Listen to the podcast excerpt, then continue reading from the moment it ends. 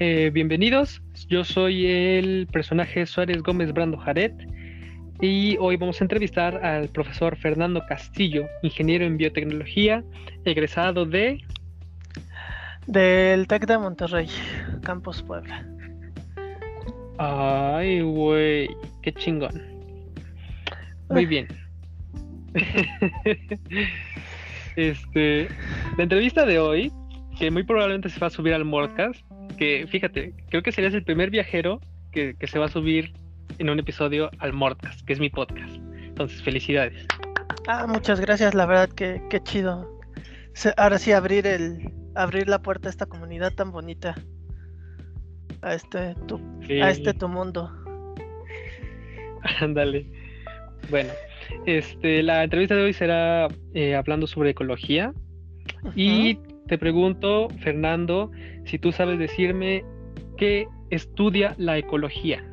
Más que nada es ver cómo interactúan los elementos de un de un sistema biológico. Dícese aquellos elementos bióticos, abióticos. Ahora sí, una gran cantidad de, de conceptos que se relacionan a a este tipo de sistemas, por así decirlo, los seres que lo habitan, los recursos naturales que se encuentran, renovables, no renovables, y cómo es que estos interactúan y cómo se va, ahora sí como que cuál es el ciclo de vida de este tipo de sistemas, no sé si me explico. Perdona si redundo un poco, pero a veces mis ideas se me, se me rompen un poquito. Claro, claro, no pasa nada, es normal. Este, perfecto. Entonces, la ecología estudia a los ecosistemas. Interesante ahí. Eh, un ecosistema, tengo entendido, es la suma entre un biotipo y la biocinosis. ¿Sabrías explicarme, Fernando, qué es el biotipo? El biotopo, perdón. El biotopo. A ver, ay, es que la verdad andan metiendo como varios, ya sabes cómo van cambiando los temas. Pero ah, como yo lo tengo entendido, digo, usualmente es como esa división entre factores bióticos y factores abióticos, ¿no?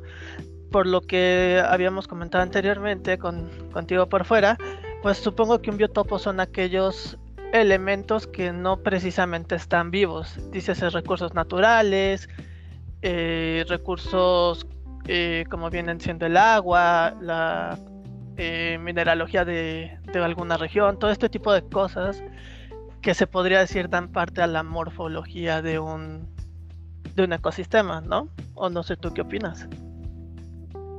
Muy bien, ¿Cómo, ¿cómo se nota cuando una persona es profesional? Entonces, si le pregunto a uno de mis compañeros que vimos el tema la semana pasada, no me van a saber decir nada. Lo que tengo escrito es biotopo son en efecto los factores del medio ambiente y la biocenosis son los seres vivos. Ahora, eh, Hago un paréntesis porque mi compañero eh, ya se unió. Eh, doy, entrada a mi compañero Ramos Landa.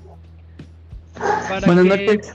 Pues, haga su presentación y haga su primer aporte con su primera pregunta. Ramos Landa. Este, buenas noches, yo soy Antonio Ramos Landa, soy compañero de salón de Brando Jaret. Y pues, pues ya sabrán, ¿no? Estamos haciéndole una entrevista sobre el tema de la ecología y me gustaría comenzar preguntándole acerca de qué compone un ecosistema, porque tengo entendido que tiene, como todo, tiene una organización y está compuesto de diversas cuestiones que interactúan entre ellas y dan lugar al ecosistema. ¿Cuáles son estas cosas que dan lugar a un ecosistema? ¿De qué se compone? Sí, claro. Mira, justamente es lo que veníamos comentando hace ratito, ¿no? Que un ecosistema es la suma de varios elementos, tanto eh, bióticos como abióticos, medioambientales, que se relacionan de manera diaria, por así decirlo. Lo que viene siendo la, eh, la presencia o carencia de agua, el tipo de vegetación de una región, de tierra o minerales que hay en la zona, las especies que habitan en ella, eso es una parte muy importante. O sea, todo este tipo de elementos en suma es lo que da pie a un ecosistema, a la formación de un ecosistema. Muy bien, justamente esto me lleva a entonces que en los ecosistemas existe, como como comenta mi compañero, una organización que está compuesta de las interacciones de relaciones simbióticas, relaciones asimbióticas, autosustentabilidad, cadenas tróficas y energía, que vamos a ir viendo poco a poco. Muy bien, el ecosistema empieza con un individuo, que puede ser desde un pez hasta un lobo, adaptado a su medio, a su hábitat. Un individuo necesita un espacio donde desarrollarse. Esto sucede obviamente con varias especies de animales y a cada conjunto de una misma especie se le llama población. La población cuenta con el nicho ecológico. Fernando, ¿sabrías decirme qué es el nicho ecológico? Mira, ah, como ahora sí, esto ya tiene bastante tiempo que no lo tocaba, pero ah, como yo recuerdo, el nicho ecológico es como que la posición que tiene dicha especie o dicho organismo dentro de su comunidad biológica. Por así decirlo, si es un consumidor, si es un, eh, perdón, si es un eh, productor, un consumidor primario o bueno, cualquiera de esos niveles que se encuentran dentro de un, una eh, a veces llamada cadena, alimentaria, ¿no? Exactamente. Sí, muchas veces se refiere a eso, en qué punto o en qué parte de la cadena se encuentra. Es la función que cumple dentro de su sistema, ¿sale?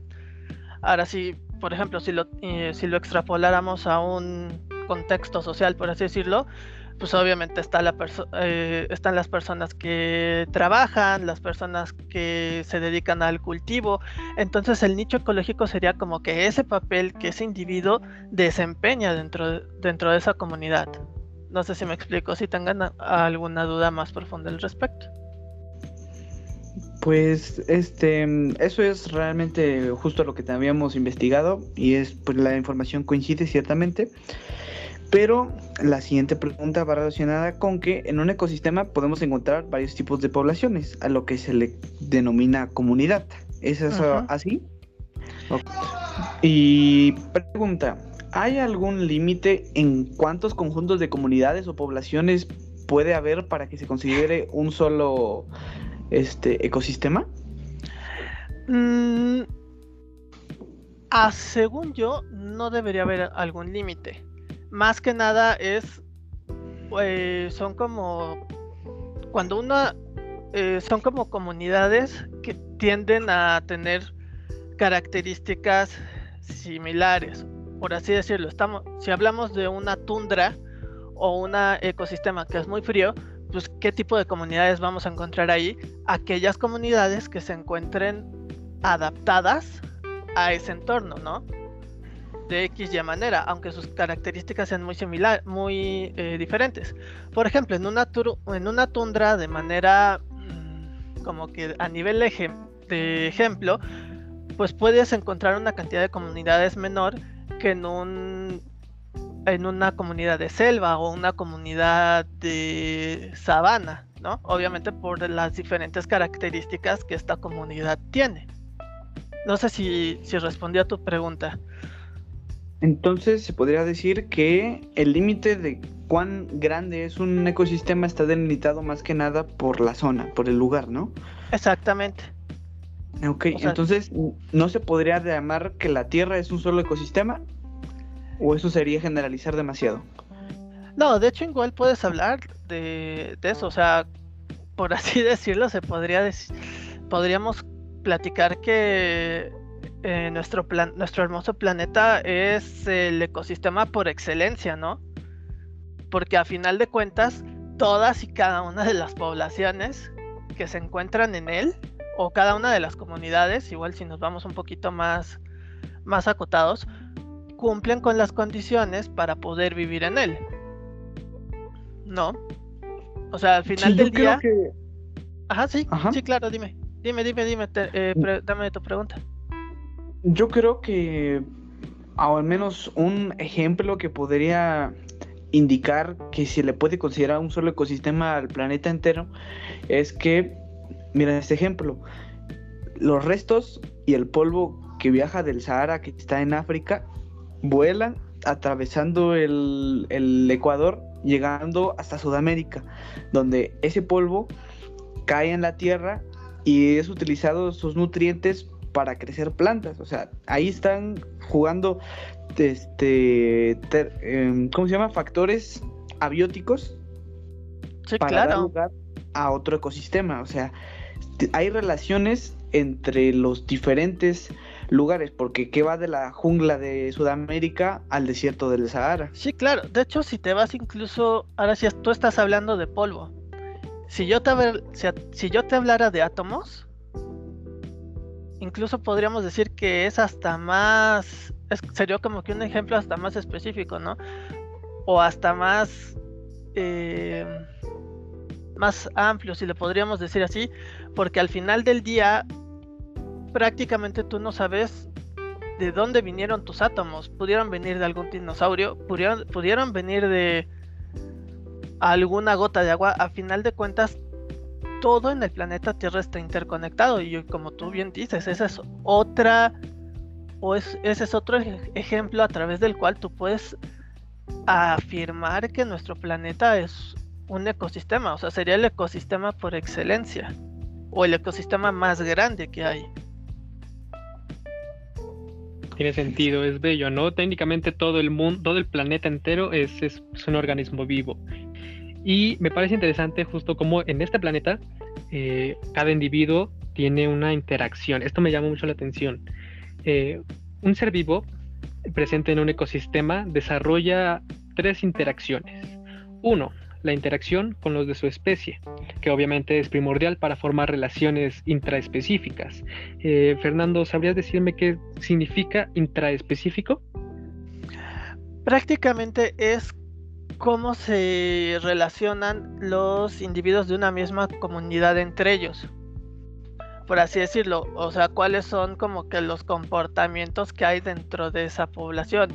Si hay alguna estructura eh, jerárquica, como por ejemplo en una población de lobos, o si hay, o más bien cuáles son también, por ejemplo, cuáles son sus, eh, sus, ah, sus métodos de apareamiento, o sea, todo este tipo de relaciones que se dan dentro de una, dentro de una comunidad es lo que podríamos denominar una interacción intraespecífica, ¿no? Porque se refiere a todo lo que se da dentro de una comunidad.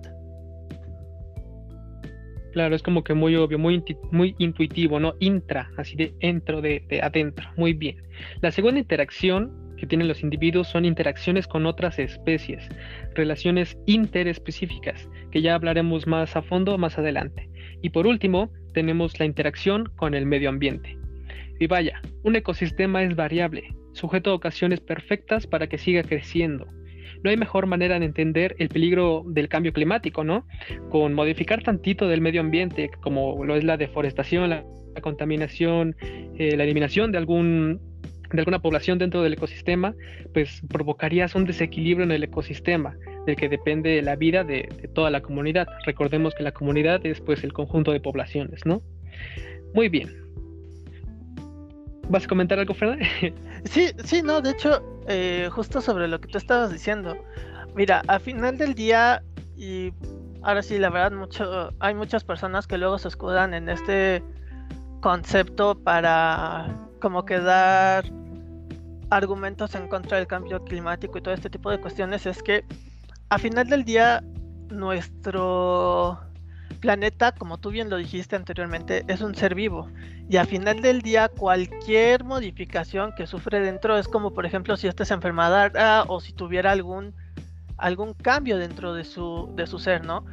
Pero también hay que tomar en cuenta esa habilidad maravillosa que tiene nuestro planeta de autorregularse. Justamente de ahí viene lo que vendría siendo el cambio climático, ¿no? Muchas veces es como que esa manera de regresar a un estado de homeostasis o de equilibrio. Entonces, eh, sí, o sea, eso, eso, eso que tú comentas es bastante importante. O sea, cómo es que las comunidades se relacionan con el medio ambiente para modificarlo y cómo las modificaciones del medio ambiente hacen que sus comunidades se adapten y es aquí donde viene lo, la famosa, el famoso concepto de selección natural, cómo se van adaptando las especies a estos cambios. Entonces, eh, pues obviamente esta interacción es bastante importante, ¿no? ¿O ustedes qué opinan, chicos? Compañero eh, Ramos Landa, ¿tienes alguna otra pregunta?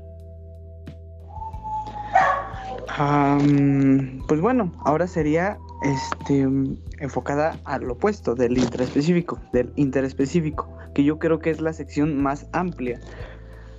Porque aquí empiezan las relaciones de depredación, de comensalismo, etcétera, etcétera, etcétera, parasitismo, que pues claramente es interesante ver cómo interactúa una especie consigo misma, pero las combinaciones, las posibilidades se multiplican dependiendo de entre más especies en un mismo hábitat. ¿Por qué?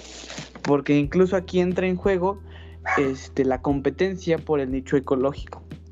Porque cada especie lucha independientemente por su bienestar. A pesar de que cada uno cumple una función en su ambiente, cada quien lucha por su propio beneficio. ¿Es así? ¿O me equivoco? Mm, a un nivel microscópico podríamos decir que de hecho es así, o sea, al final de cuentas, eh, estamos de acuerdo que de manera estándar, el ciclo de vida de, cualquier ente o biológico, más bien de cualquier ser vivo, si yéndonos ahorita sobre, sobre esta parte de la ecología, es nacer, reproducir, eh, nacer, crecer, buscar reproducirse para perpetuar su especie y finalmente morir para darle paso a esa nueva generación. Entonces, obviamente, lo que tú comentas tiene mucho, mucho sentido, ¿no? O sea, cómo es que estas especies se van relacionando para ellas mismas poder, eh, pues poder evolucionar y poder perdurar en, en el planeta, ¿no? O sea, eso, eso es yo creo que una de las de los conceptos más relevantes del que vienen siendo las interacciones biológicas. Hablando todavía de interacciones, en los ecosistemas observamos también sistemas, con sistemas como simbióticos y sistemas no simbióticos. Eh, así en corto, la simbiosis, al menos tengo entendido, eh, se puede denominar como convivencia, ¿sabes? Como cuando dos especies diferentes eh, conviven, se ven forzadas a, relacionarse de cierta manera. Hay tres tipos de relaciones simbióticas. La primera, el parasitismo. Un ejemplo podría ser un mosquito, ¿no? Que un parásito se aprovecha del hospedero. Un mosquito va y pica. Y ya, él se beneficia y nosotros tenemos comezón. Luego, el comensalismo, cuando una especie se aprovecha de otra especie, pero esta no la perjudica. A mí se me ocurre mucho el ejemplo de, un escarabajo, ¿no? Que se alimenta como del estiércol y, el animal que, dio el estiércol pues no, no se afecta en nada, pero el escarabajo ya tiene la vida resuelta ese día, ya, comió chingón. Y el último, tres, el mutualismo, cuando una especie ayuda a otra. Eh, el ejemplo que más me, me, gustó fue el de una oveja con una flor, ¿no? Eh, la, abeja dice, ah, mm, como que tengo hambre, como que quiero generar néctar, como que quiero néctar y de una flor muy jugosa. Y se acerca y dice la flor, no, pues ¿qué me das a cambio? Fíjate que yo agarro el néctar y, me lleno de, tu polen y lo voy esparciendo, ¿sabes? Son dos especies que ni siquiera son insectos, es, una planta y un insecto. Y boom, se, ayudan los unos a otros, me, gustó mucho. Luego, eh, como comentaba anteriormente a mi compañero eh, Ramos Landa, hay relaciones no simbióticas en las cuales ya entra la depredación, la antibiosis, la protocorrelación y la competencia. Eh, Fernando, ¿sabrías darme un ejemplo, por, de, por ejemplo, de la depredación? Pues de hecho creo que la depredación es como uno de los del pan de cada día que, que nosotros tenemos en mente, ¿no? Esa parte de pues los leones alimentándose de especies herbívoras como los antílopes o los, eh, ¿cómo se dice? Los cocodrilos con pues varias especies que llegan a beber a los lagos. O sea, es esta este concepto, ¿no? En el que para sobrevivir uno tiene que devorar al otro, ¿no? O nutrirse de otra especie. Creo que muchos confundimos eh, la depredación. Yo, yo al inicio sí creía que era genuinamente puro carnivorismo Sin embargo, en la depredación también tenemos que considerar el herbivorismo, ¿no? O sea, un, antílope comiendo pasto también está depredando a otra cosa, tal, vez, tal, vez, no de manera tan sangrienta, pero, pero lo está haciendo, ¿no? Muy bien. Sí, claro. Como relación no simbiótica también tenemos la antibiosis, que es cuando una especie mata a la otra, pero sin ningún beneficio. Y no es como matar por matar, como lo hacen algunas especies. Más bien es, por ejemplo, cuando un hongo está con una bacteria. El hongo pues crece y al crecer libera sustancias que terminan dañando a la bacteria hasta destruirla, que los conocemos como los antibióticos, ¿no? me, parece, me parece muy lindo esta relación. Luego, la protocorrelación. No, no es lo mismo que mutualismo, la, la protocorrelación, aunque ambos se benefician. Verán, cuando dos especies sin ninguna interacción específica cooperan para matar a una tercera especie, es la protocooperación. A mí el ejemplo está un poco rebuscado, pero se me ocurrió cuando un ave y un delfín como que se ayudan para cazar peces. El ave se avienta desde arriba para cazar peces. Los peces se hunden y ya no los alcanzan las aves, pero llegan los delfines y los obligan a salir a la superficie. Y entonces, entre aves y delfines se dan su festín. Ese me, parece como, wow, ¿sabes? Si no hay una relación directa con el ave y el delfín, solo se ayudaron y eso estuvo chido. Una, tengo una pregunta sobre, sobre ello. ¿Tú, usted, Fernando, cree que esa relación es mm, accidental? O sea, que simplemente se dio por lo que los factores eh, lo propiciaron o cree que es otra cosa? Mira, a lo mejor voy a meter un poquito de polémica a su trabajo, pero eh, yo en lo personal, yo no creo que este tipo de comportamientos sean fortuitos. Eh, hay muchos estudios en el que muchas especies aprenden y desarrollan metodologías para lograr sus fines. Ahí tenemos, por ejemplo, que algunas especies de aves, no eh, si mal no recuerdo, sobre todo los cuervos, desarrollan el uso de herramientas para obtener algún, para resolver alguna, alguna eventualidad que ellos tengan, por ejemplo, obtener comida. O, por ejemplo, está el caso de las orcas. No sé si ustedes sepan que muchas veces las orcas se hiperespecializan en su dieta. Es decir, desarrollan métodos para atrapar de manera efectiva una presa en específico. Por ejemplo, eh, hay algunas comunidades de orcas que aprenden a cazar mantarrayas. Y ese eh, hay como que hay estudios que eh, demuestran que ese conocimiento se va pasando dentro de su misma comunidad. Entonces, bajo esta premisa, esta interacción de protocooperación no necesariamente puede ser al azar, sino puede ser a lo mejor que las garzas o, los pájaros, retomando el, ejemplo que ustedes dieron, se dan cuenta que hay delfines dentro de la zona, enseguida se, se ponen alerta porque saben que, es, que existe un, una probabilidad muy alta de que los pescados suban a la superficie.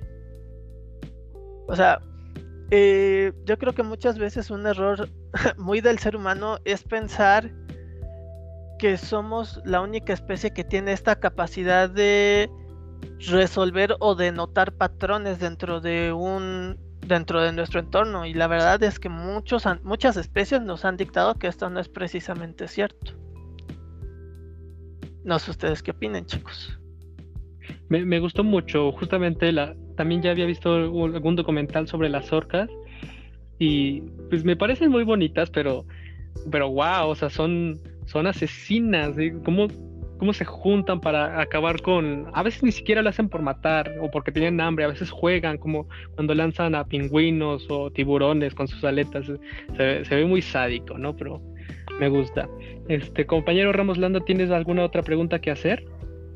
Con respecto a, esta parte del tema, mm, no, solamente tenía esa duda. Porque al menos a mí me es interesante la disparidad que existe en torno a ese tema, sobre si la naturaleza es consciente de sus actos o si es este o se lo hace sin culpa, pues. Si hay si simplemente son coincidencias suscitadas por los factores que obviamente no han sido determinados por una conciencia superior o si son este ya sea un arreglo entre las mismas especies o entre algo más. Simplemente eso. Perfecto. Terminando nada más con las eh, relaciones no simbióticas. Tenemos ya por último la competencia, que ya ha comentado mi compañero Ramos anteriormente, que es cuando ambas especies pues se, perjudican, porque ambas especies eh, tienen el mismo nicho. Recordemos que nicho es la función que cumplen dentro del ecosistema, ¿no? Aquí intenté buscar un ejemplo y la verdad es que no se me ocurrió ninguno. No sé si usted, eh, Fernando, tendrá algún ejemplo como adecuado para este, esta relación no, no simbiótica. Pues mira, de hecho te diría que hay ejemplos, hay muchísimos. O sea, te daría el que tenemos más, más a la mano, que somos nosotros mismos. O sea, incluso dentro de la... Si ves a la comunidad humana como una, como, como una población más dentro de un nicho ecológico, pues todos los individuos al final del día compiten por ganarse su lugar, ¿no? Pero bueno, la verdad es que eso es como que tema aparte. Pero por ejemplo, muchas especies de tiburones, muchas, o sea, prácticamente cualquier especie de depredador, podemos hablar que hay, hay una, hay una, ¿cómo se dice? Una relación de competencia. ¿Por qué? Porque a final de cuentas ambas poblaciones lo que buscan es mantenerse en, en su hábitat, ¿no? Recursos, eh, ahora sí, eh, regresando a este tema, por ejemplo, de los felinos cazadores, pues obviamente si en una misma zona hay dos poblaciones rivales o dos especies diferentes, pues obviamente esas, esas especies, si tienen el mismo hábito alimenticio, van a competir por, ¿cómo se dice?, por los recursos de, de una zona, ¿no? De hecho, pues muchas veces por eso llega a haber peleas entre, entre comunidades, ¿no? Por territorio y todo este tipo de situaciones que son la, que son las cuestiones que ellos necesitan para poder desarrollarse y, y perdurar. ¿Y eso cree usted que sea el motivo de, por ejemplo, la antibiosis? Ahora sí que, mm, bueno, no motivo, porque motivo me suena, al menos a mí, a que los animales lo hacen como, como una especie de crimen de odio contra otra especie y pues los animales no, no llegan a presentar ese tipo de comportamientos, sino que lo hacen con alguna finalidad. Mira, te mentiría si te dijera que tengo al 100% como que la idea de lo que es la antibiosis, pero por mucho de lo que ustedes han comentado, a final del día yo siento que em, que se podría disfrazar de una especie de competencia también. O sea, como dices, o sea, a lo mejor ahí sería cuestión de meternos un poquito más a fondo entre lo que es la antibiosis y lo que es la, la competencia, ¿no? O sea, a lo mejor sí podría dar pie a esto. ¿Por qué? Porque por el ejemplo que ustedes están comentando del hongo contra la bacteria, a final de cuentas, en ese ejemplo, el hongo está liberando esas sustancias para matar a la bacteria porque a final de cuentas está en su zona de, de en su hábitat, por ejemplo, si estamos hablando de una eh, de un tronco de una, o de una especie de rama, pues a final de cuentas cuestiones como el espacio y los nutrientes que hay dentro de esa rama, pues a final de cuentas son dos especies diferentes que están eh, buscando nutrirse de ese mismo entorno, de ese mismo territorio, ¿no? Entonces, en ese punto en específico, pues obviamente el hongo obtiene el beneficio a, partir de matar a la bacteria con las eh, sustancias que ellos liberan, ¿no? O sea, ahí, por ejemplo, tú podrías estar hablando de una especie de competencia por el por ese por esos nutrientes o por esos recursos. O sea, aquí es, como te comento, o sea, este concepto en específico no lo tengo tan fresco, pero más o menos eso es a lo que me suena. Digo, obviamente puedo estar equivocado. Ahí ya sería más como que meterse un poquito más a fondo, investigar las diferencias entre estos dos conceptos. Ok, este, bueno, igual hablando de las competencias, yo creo que ya empezaríamos a acercarnos al tema de las cadenas tróficas, ¿no cree? Puesto que, mm, pues no una competencia como tal, pero sino a darle sentido al hecho de la depredación, creo yo. Y pues hablando de depredación comienzan las cadenas tróficas, donde el principal recurso es la energía y los nutrientes, que son lo necesario para mantener a toda especie, puesto que no importa qué especie sea y en qué lugar habite, requiere de energía y de nutrientes para crear tejidos y para poder seguir funcionando. Eso es la funcionalidad por la cual existe la cadena trófica. Ahora, ¿cómo se conforma la cadena trófica? Dígame usted, Fernando. Bueno, una cadena trófica es un sistema jerárquico, por así decirlo. en la base está lo que vienen siendo los eh, organismos productores. En resumidas cuentas, pues vendrían a ser lo que son aquellas, eh, aquellos organismos que nosotros conocemos como plantas, eh, cianobacterias, algas, todo este tipo de organismos autótrofos que obtienen sus alimentos de elementos simples como vienen siendo el CO2, la, glucosa, o sea, todos aquellos nutrientes que pueden encontrar ya disponibles en lo que viene siendo el suelo o su, lugar de hábitat, ¿no? Por ejemplo, hablando de las algas y el mar, pues todos aquellos nutrientes que se pueden encontrar suspendidos en el manto acuífero. De aquí vendría lo que eh, serían los consumidores eh, primarios, ¿no? O sea que a nivel canónico, por así decirlo, serían aquellas especies que se alimentan exclusivamente de organismos productores. O sea, por ejemplo, aquellas especies que son herbívoras, ¿no? Como por ejemplo alguna vaca, algún antílope, o sea, todo este tipo de, de organismos que se alimenta de, netamente de plantas. De ahí eh,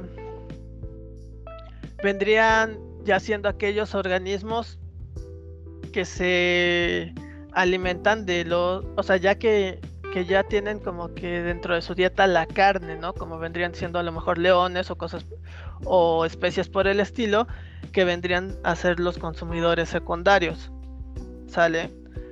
Obviamente aquí también consideramos a las especies omnívoras, ¿no? Que consumen tanto lo que vienen siendo plantas o frutas como lo que vienen siendo carnes, como pescado, eh, insectos, eh, antílopes, o sea, todo este tipo de, de o sea, los que comen animales, para terminar de, de dar el ejemplo, ¿no? Y ya al final vendrían aquellos organismos que se encargan de degradar aquellos eh, a los que vendrían siendo los consumidores secundarios. Dícese, por ejemplo, algunos, eh, ¿cómo se dice? Eh, los que vendrían siendo los carroñeros o algunos organismos que se dedican a degradar la materia biológica, ¿no? Gusanos, nematodos, todo este tipo de... Por ejemplo, las bacterias. Igual y podrían llegar a ser, ¿no? O sea, eso, eso es como que un nivel aparte, pero aquí nos estamos enfocando solo de organismos macroscópicos, o sea, animales, ¿no? Gusanos, o sea, como te digo, gusanos, nematodos, moscas, buitres, o sea, todo ese tipo de animales que empiezan este proceso de descomposición, ¿no? Los que prácticamente se, se encargan de comer al animal recién fallecido. Y ya al final están los que tú comentas, que vienen siendo los animales que, son conocidos como descomponedores, que son aquellos organismos que pueden ser a nivel microscópico que ya se encargan de terminar como de degradar todo este tipo de materia orgánica y la, y la transforman en por ejemplo este tipo de sales o nutrientes de las que se alimentan los organismos productores. Entonces se podría decir que la misma naturaleza trata de evitar desperdiciar o más bien de tratar de aprovechar todo lo posible de la energía y estos nutrientes por el mismo valor que tienen, ¿no? Sí, o sea, al final de cuentas estamos de, eh, estamos de acuerdo que una cadena trófica es un ciclo, ¿no? Es un ciclo que se está dando para, como tú dices, reciclar toda la materia y toda la energía que se que tiene un cuerpo, pues a final de cuentas un a nivel bioquímico un organismo es tanto energía como materia al mismo tiempo. Y eso, como tú dices, o sea, es lo que ayuda a que el ecosistema se perpetúe junto con muchos otros conceptos, ¿no? No sé si me di a entender o si tienen una duda adicional. No, no, no, estoy, estoy de acuerdo con lo que usted está diciendo. Este, lamento decir que voy a tener que retirarme. Surgió algo de último momento, entonces le pido una disculpa y mi compañero Brando va a continuar con la entrevista. Que tenga una buena noche. Muchas gracias. Buenas noches, Juan. Una, un placer haber platicado contigo. Igualmente, gracias. Hasta luego, compañero. Muy bien, mínimo con esto ya acredita para su eh, participación en la tarea. Este, muy bien, estuvo, me gustó mucho cómo narraron lo de la cadena trófica y este, pues bueno, retomando, ¿no? Reciclando la materia es entonces como se forma la cadena que la cadena trófica pues es algo presente en un ecosistema. Y otra palabra importante que mencionamos es la energía. Pues creo yo que la energía se puede notar mejor en una pirámide trófica y no en una cadena. ¿Por qué? Porque en una pirámide está pues obviamente el productor, luego el consumidor primario, luego el secundario y por último el terciario, dejando afuera los eh, descomponedores. ¿Esto por qué sucede así? Lo que yo tengo entendido, y corríjame si no es así, es que entonces los productores, pues eso, producen como que la mayor cantidad de energía posible. Y entonces, cuando el consumidor primario consume al, productor, pues obviamente obtiene esa energía, pero ¿qué pasa? Que su cuerpo ocupa parte de esa energía para pues vivir, ¿no? Para estar vivo, para procesar ese alimento, para caminar, para huir, para dormir, etcétera, etcétera. ¿Y qué pasa entonces? que cuando un consumidor secundario viene y se come al primario, ya no estará obteniendo el 100% de la energía, está obteniendo un porcentaje menor.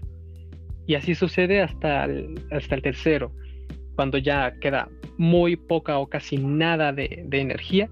Y es entonces que por eso los descomponedores se quedan fuera, porque ya nada más su trabajo es convertir la materia orgánica en materia inorgánica. ¿Es así, verdad, Fernando? ¿O me estoy equivocando?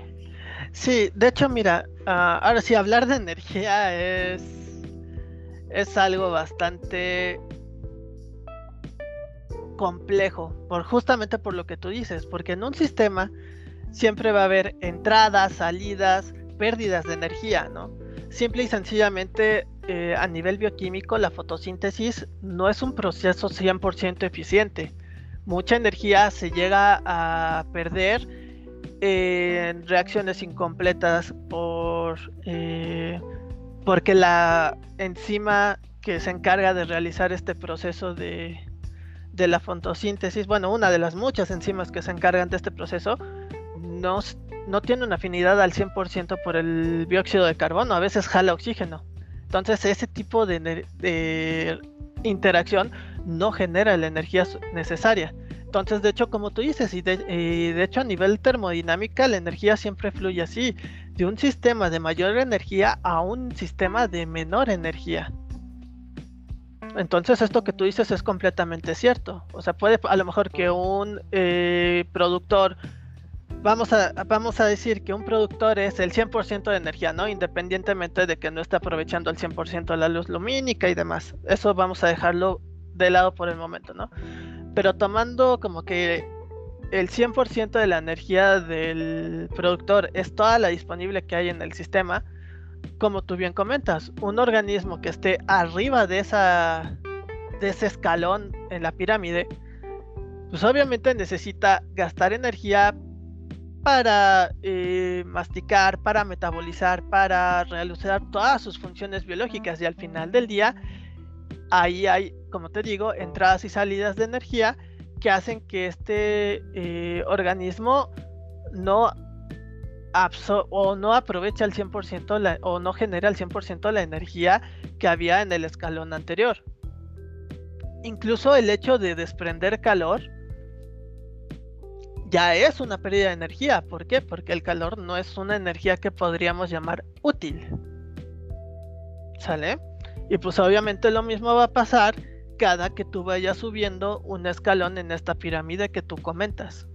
O sea, la energía siempre se va a mover de esa manera, de un punto de mayor energía a un punto de menor energía. La verdad es que está muy hermoso cómo ¿Cómo, se define esto? Porque antes de estudiar lo de la ecología estaba eh, estudiando un poco sobre termodinámica y más que nada sobre entropía, que es un tema que me maravilla a niveles cabrones. O sea, algún día tenemos que viajarlo en el grupo. Este, porque como mencionabas, es la entropía básicamente es la, la ley que te dice que en un sistema cerrado todo tiende como que a a, Todo tiende al desorden. Un sentido más caos. Muy bien, exacto. O sea, el ahora sí, eso que dicen de que el caos es el estado basal de la vida es lo más cierto de este mundo, ¿no? De hecho, pues hasta ahí mismo está el chiste, ¿no? De que cuando nuestra mamá llega al cuarto y lo ve todo desordenado, pues uno que qué más le puede decir que mamá, pues es el orden natural, al final de cuentas todo tiende al desorden, ¿no? Claro, esa es la perfecta, la perfecta respuesta. Si es lo que quieres, que te den un chanclazo en la jeta. Sí, no, no, y de hecho, mira, si tomamos este ejemplo, ya que, ya que estoy viendo que este tema te, te gusta bastante, veámoslo nosotros muchas veces en, un, una casa estándar, por así decirlo. O sea, muchas veces, pues, a veces hay personas que tienen como que mayor nivel de obsesión por el orden, otras que tienen menor, pero si te das cuenta, muchas veces después de arreglar tú un, un lugar, naturalmente, o sea, y sin que te des cuenta, de repente empieza a ver una cosa tirada por aquí, una cosa tirada por allá. O sea, a final de cuentas ocurre y eso es algo a tener en cuenta muchas veces. Sí, el cliché de que parece que los trastes nunca se acaban, que tú dices, ya limpié los trastes y ya pasan una o dos horas, ¡boom! Chingo de trastes otra vez. se, se reproducen con el agua. Sí, exactamente. O sea, siendo sinceros, la la el flujo de energía es una de las cosas más locas que puede que pueda haber porque pues digo la estudiamos de cierta manera que tratamos como que de muchas veces no consideras la gran cantidad de pérdidas que hay en un sistema. Y más que nada porque la, e, esta, esta ley, la segunda ley creo que es la de la entropía, nos menciona precisamente que cuando empleas cierta cantidad de energía ya no la puedes renovar. O sea, cada vez que usas energía, estás gastando un pedacito de energía que ya nunca va a volver a aparecer, que ya se perdió en la nada, en la vastedad del universo y que pues, no sé, se transformó en otra cosa, pero que ya salió de ti. Eso es entropía y es, bueno, eso es un tema más amplio, pero creo que volviendo un poco al, tema de la ecología, este, yo tenía el dato de que un estándar es el diezmo energético.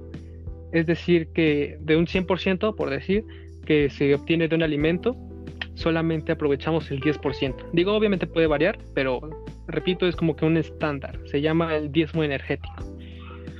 También entonces eh, la energía se utiliza entonces para mantener al ecosistema y toda esta energía que es necesaria para mantener el ecosistema tiene un nombre y se le denomina biomasa.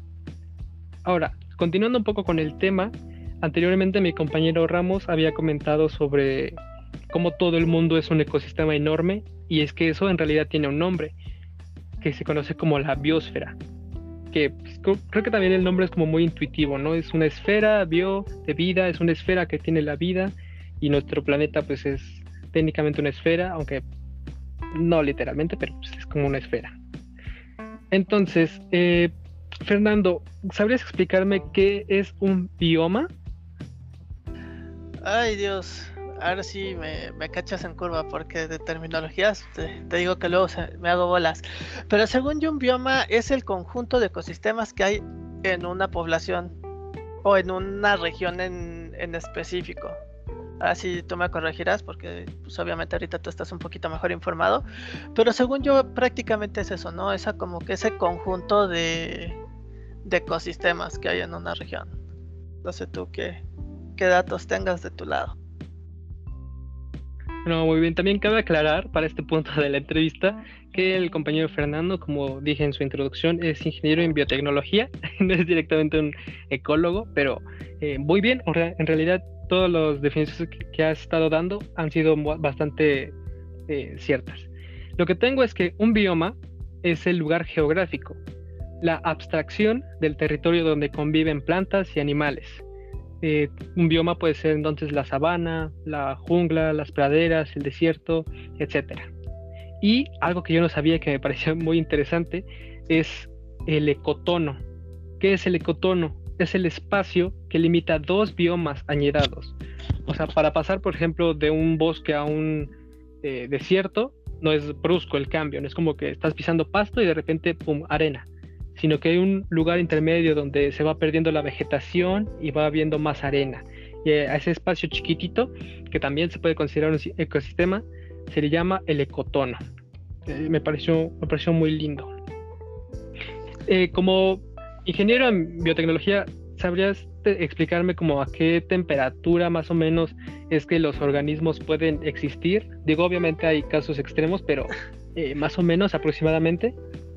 Es que de hecho, fíjate que esa pregunta que haces es muy compleja. Porque, por ejemplo, si me hablas de un ser humano, nuestra temperatura, eh, temperatura biológica estándar es de entre 36 y 37 grados aproximadamente. Pero, por ejemplo, hay especies que pueden tener esa temperatura mucho más alta, como por ejemplo perros y gatos, que creo que es como de 38, 39, algo así. O, por ejemplo, está el, están los famosos tardígrados que soportan temperaturas bestiales, ¿no? Entonces, eh, ahora sí como que hablar de un estándar muchas veces es, eh, es un poco complejo. O sea, ahí sí, digo, por ejemplo, no sé tú qué dato tengas. Si quieres, igual dame eh, ese dato. Es que de hecho, según yo, está relacionado como que al, a la temperatura estándar de la Tierra, pero ese también es como varía de eh, entre literaturas. A ver, si quieres dime qué dato tienes y de ahí podemos partir y, hacer una discusión de por qué puede ser esa temperatura. Más bien, este, eh, como pregunta era una introducción, porque el dato que tengo es que los organismos existen aproximadamente entre los 0 y los 50 centígrados, que repito, no, no se aplica para todos. Y esto lo que no, me lleva es que los animales pueden ser endotermos y eh, ectotermos. Eh, aquí podrías decirme que, cómo es un endotermo, ¿no? ¿Qué, qué, característica tiene? A ver, ahora sí déjame dar un, un, breve repaso. Si mal no recuerdo, un endotermo es aquella persona o perdón, aquella especie que puede autorregular su temperatura. Y los exotermos son aquellas especies que dependen de su entorno para regularla. No sé si estoy bien o si intercambié los, los conceptos. Muy bien. No, sí, los endotermos, tengo también el dato aquí, es su cuerpo tiene homeostasis, es decir, que se autorregula. Dentro de los endotermos tenemos a los homeotermos y los heterotermos, que es, increíble como de cada cosita se van sacando más, es, es, todo un enredo, pero es muy divertido para mí. Los homeotermos son aquellos que tienen temperatura constante. Un ejemplo, pues somos nosotros, ¿no? Somos los mamíferos que tenemos pues sangre caliente y tenemos que estar a esa temperatura. Claro que nuestro cuerpo se puede regular, pero tiene una temperatura, ¿no? Y los heterotermos, eh, su temperatura cambia, eh, puede subir o bajar drásticamente, como es creo que el caso de los osos, que pueden estar en un clima pues como cálido así, y de repente, ¡pum!, invierno, mucho frío, y en vez de que su cuerpo se autorregule y se adapte, prefieren hibernar, se esconden, se esconden del frío y, e hibernan, ¿no? Y justo como mencionaba, los ectotermos, así lo tengo yo, pero creo que también es correcto decir exotermos, no estoy muy seguro. Eh, son aquellos que no tienen homeostasis, que como mencionabas, es el medio eh, externo el que regula su temperatura. Un ejemplo, pues son los poiquilotermos, que, que vienen siendo los peces, anfibios y reptiles. Exactamente. Sí, o sea, de hecho, por ejemplo, si una serpiente o, o algún reptil en específico no encuentra una fuente de calor o algo para regular su temperatura, al final del día termina falleciendo. Sí, ah, ahí igual, ah. perdona, ahí igual habría que aclarar que eh, la homeostasis en referencia a la temperatura. ¿Por qué? Porque al final del día todo organismo tiene mecanismos para eh, conservar su homeostasis. La homeostasis es ese equilibrio biológico, si lo podemos llamar así, en el cual el organismo funciona de manera adecuada. ¿Sale? Entonces a lo mejor, ahora sí como tú lo, comentabas, eh, respecto a Endo y Ecto, sería a lo mejor como que necesitan ayuda para alcanzar su, homeostasis, pero a nivel temperatura. ¿Sale? Si, si no estoy mal, ese, ese sería como que un, un, pequeño puntito para, para clarificar. No, muy bien, la verdad es que sí. Este, de momento, pues como que mi, exploración e investigación llegaría por aquí. También mis preguntas, pues obviamente iban en torno a qué es un nicho ecológico, qué es la biomasa, que son preguntas que ya respondimos. Eh, a mí más bien me interesa qué, relación, como usted como ingeniero en biotecnología, podría encontrar entre el estudio de la biotecnología y, la ecología, ¿no? ¿Cómo puede la biotecnología beneficiar a la ecología y al revés? Uf, estás hablando de algo que pues viene siendo parte de la rama de la biotecnología. Eh, la verdad es que de hecho hay una rama de la biotecnología que se encarga de la bioremediación. O sea, encontrar qué procesos tenemos a nivel natural que nos permitan, eh, por así decirlo, reparar aquellos daños que nosotros hemos hecho. Y por ejemplo, eh, este viene, eh, ahora sí me, viene como que otro, un concepto muy similar a lo que veníamos platicando antes, ¿no? Que te decía que, la planet, que el planeta es un sistema que se autorregula, ¿sale?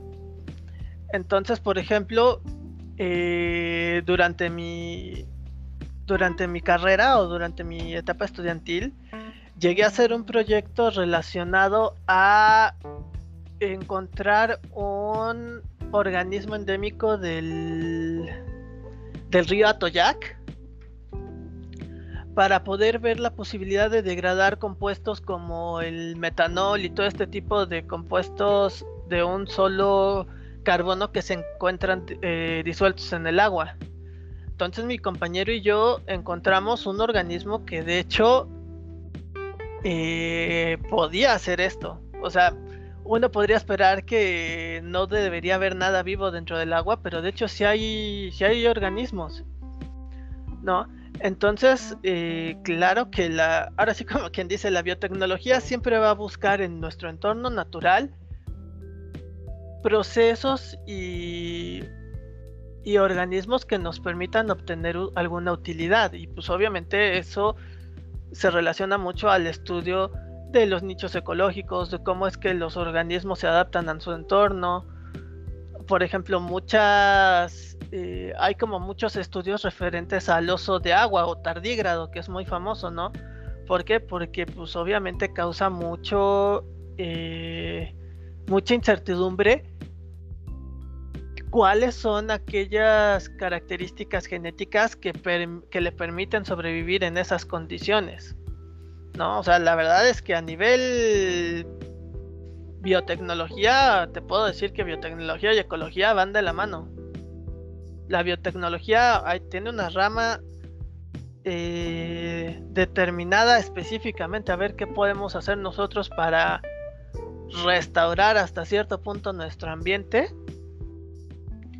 y pues ver qué, qué elementos de, eso, de ese ambiente nos pueden dar alguna, alguna, ¿cómo se dice? alguna ventaja o algún beneficio a nosotros como, como comunidad, como población.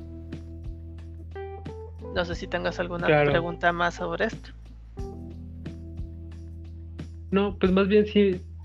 Eh, en realidad es relativamente poco el tiempo que llevo estudiando pues, temas generales sobre biología, porque pues muy recientemente como que me prendió la chispita y pues hasta quiero eh, estudiar la biotecnología, fíjate. Entonces, la verdad es que sí me, sí me entusiasmó mucho esta entrevista y, pues nada, me gustó, me gustó mucho. Creo que de momento ya la entrevista ya, eh, las preguntas ya fueron respondidas. Para finalizar, pues quizá podríamos eh, retomar una idea que me, gustó, pues sí, me, me llamó la atención sobre lo que comentaba mi compañero, ¿no? Que decía, cómo parece que la naturaleza se adapta al entorno. Recientemente vi un documental sobre pulpos y lo asombrosos que son los pulpos, por Dios, qué maravilla de animal.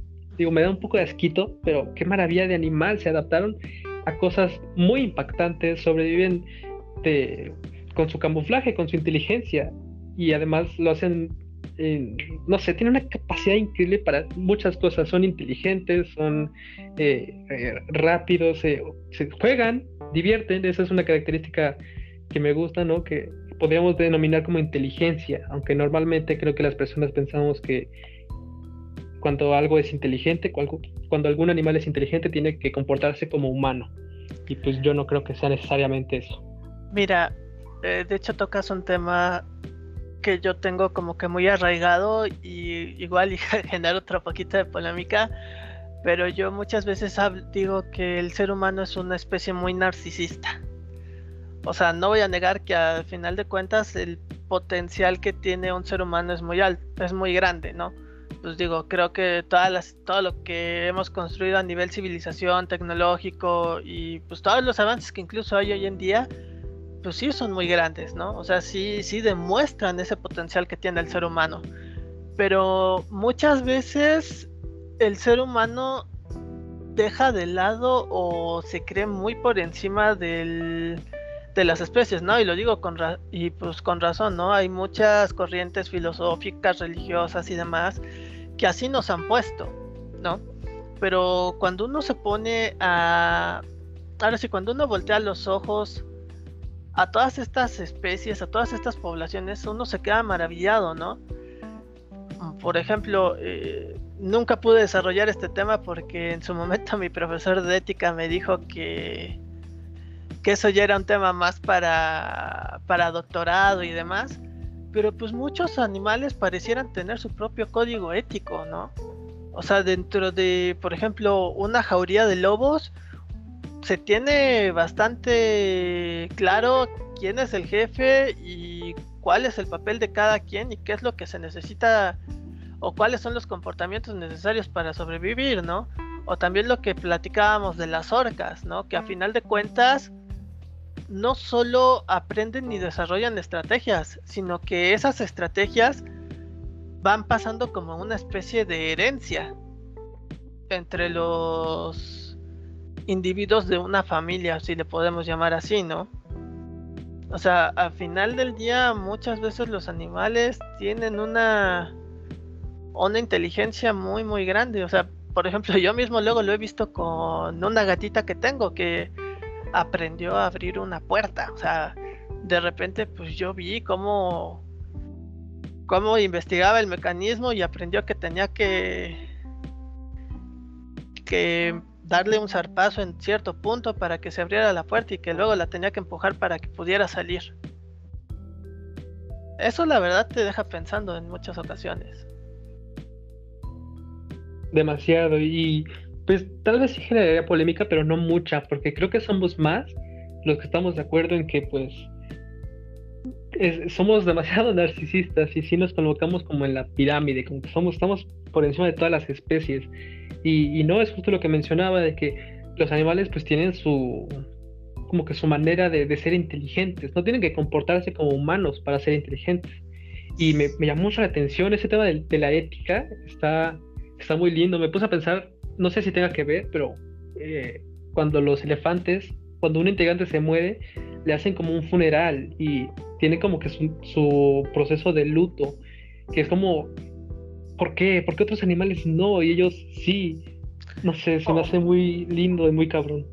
O por ejemplo lo que luego hacen los perros. O sea, cuando un perro anciano ya siente que que está llegando al final de su vida, él solito se aleja de su de su familia o de su comunidad, buscando que ellos no sufran lo, su pérdida. O eso es lo que algunos estudios dictan. Sí, también lo había escuchado.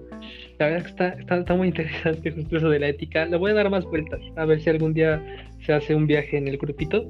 Hasta hay que proponerlo, porque está interesante. Sí, claro. O sea, la verdad, muchas veces el ser humano se centra en sí mismo y no se da cuenta todo lo que uno puede aprender de los animales. O sea, al final de cuentas, los animales no construirán grandes monumentos ni nada por el estilo que podríamos llamar humano. Pero al final de cuentas los, los animales siguen siguen viviendo y se siguen adaptando a su entorno. Muchas veces sin siquiera modificarlo lo, de una manera tan notable como lo haría una comunidad humana, ¿no? Sí, de hecho, recientemente me había enterado que eh, elefantes, tengo entendido, se adaptaron recientemente a, a perder los colmillos. Digo, entendiéndose que la caza furtiva de los elefantes era por sus colmillos, los elefantes empezaron a nacer sin colmillos y pues, no sé, es como, wow, fue, fue demasiado, rápido.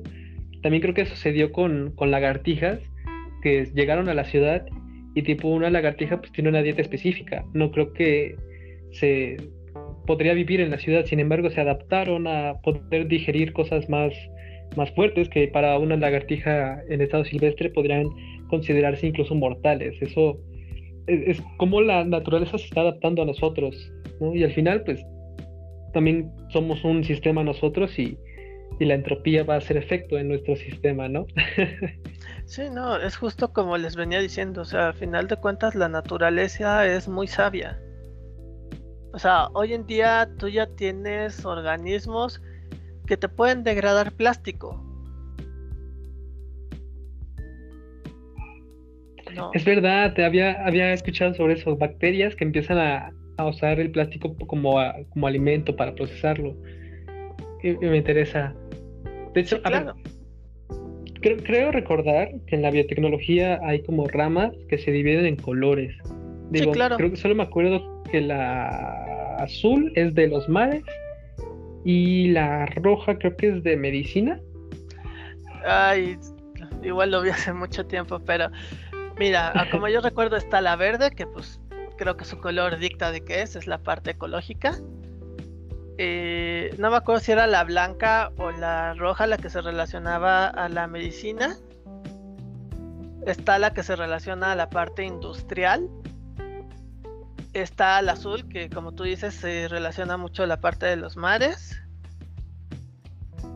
Y creo que ya la verdad, ahora sí te, te fallo en este, en este contexto en específico, pero Sí, o sea, cada rama de la biotecnología tiene un color específico para identificarla. Muy bien. Bueno, antes de terminar esta entrevista, eh, retomemos puntos. Eh, la ecología es entonces eh, el estudio de los ecosistemas. Un ecosistema se conforma por el biotopo, que son pues, básicamente el medio ambiente, y eh, la biocenosis, si no me quiero equivocar, serían los seres vivos. En un ecosistema existe una cadena trófica que, por ejemplo, creo que la cadena trófica es precisamente lo que puede diferenciar de lo que es un ecosistema y lo que no es un ecosistema. Porque, por ejemplo, tengo amigos que tienen como jardines muy grandes y a veces me dicen, ah, yo, yo tengo un jardín tan grande que ya tengo un ecosistema. Y pues creo que es mentira porque si esa persona dejara de regar sus plantas, estas morirían y un ecosistema no depende de alguien que esté observando. Es como se autorregula, solito, solito es un ciclo. ¿Qué vas a decir, perdón? Pero ahí fíjate, si estás hablando, por ejemplo, de un jardín que, que está cerrado, a lo mejor podría eh, estar un poquito más de acuerdo contigo, pero a final de cuentas, ese jardín, aunque tú no lo riegues, va a tener vida. O sea, en algún momento va a haber lluvias que te van a nutrir otra vez la tierra, las flores van a reverdecer y te puedo jurar que por lo menos ahí ha de tener como dos, tres especies de arañas, ha de tener algunas poblaciones de insectos o incluso los mismos pájaros que se pudieran llegar a plantar o lagartijas o ardillas, qué sé yo. Y a final de cuentas eso también podría llegar a contar como un ecosistema si lo ves de, de manera fría. ¿O tú qué opinas? Sí, sí, de acuerdo, justamente pues la, vida se abre paso, ¿no? O sea, como cuando ves una florecita en, en, en concreto, que si es como, ¿cómo llegaste aquí, florecita? Pero la vida se abrió paso y, llegó a ser. Entonces, un jardín sí puede ser un ecosistema, pero si tienes un espacio que depende plenamente de una constante supervisión, creo que ahí estamos de acuerdo, no podría ser un ecosistema. Sí, claro. Por ejemplo, algunos ejemplos, por ejemplo, perdona la rebusnancia, pero retomando, por, ejemplo eh, por ejemplo, aquellas personas que tienen terrarios o que tienen eh, acuarios. Digo, en un acuario es ocurre algo un poquito más interesante, pero puedes decir que también a lo mejor ahí no hay un ecosistema per se. ¿Por qué? Porque como tú dices, depende del cuidado y, y del cariño que tú le tengas para, pues obviamente, mantenerlo regulado. Digo, en un acuario se supone que sí podría llegar a haber algún momento en el que en el que sí se pueda llegar a autorregular, pero pues es mucho trabajo pero por ejemplo, ese tipo de, sistemas, ahí desde luego no son ecosistemas. ¿Por qué? Porque como tú dices, dependen mucho de, de que tú los mantengas regulados. Perverso. Este, también como últimos puntos, pues recordamos que hay interacciones simbióticas, sino simbióticas, recordando también que la simbiosis se refiere a la convivencia. Esto quiere decir entonces que eh, en los sistemas puede haber relaciones en las que dos integrantes convivan y relaciones en las que no convivan. Y eh, pues nada, la, cadena trófica, que es este, el proceso, ciclo de cómo la energía también va, va fluyendo, que se puede observar en una pirámide.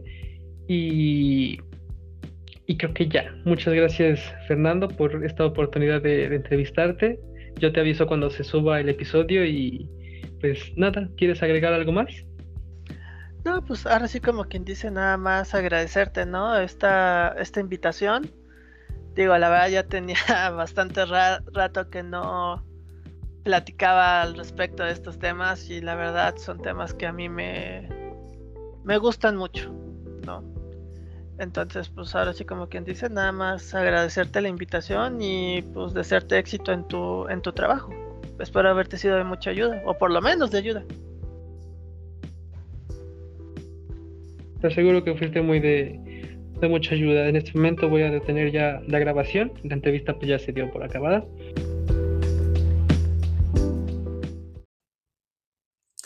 Y así, mis amigos, es como termina un nuevo episodio del Mordcast.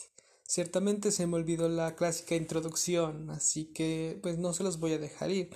Por último, solo quiero agregar que, pues nada, un saludo a los viajeros porque seguramente habrá uno que otro escuchando este episodio y pues, pues nada, ¿no? Espero que se vean cosas más, más chingonas. Y ahora sí, bienvenidos al Mordcast.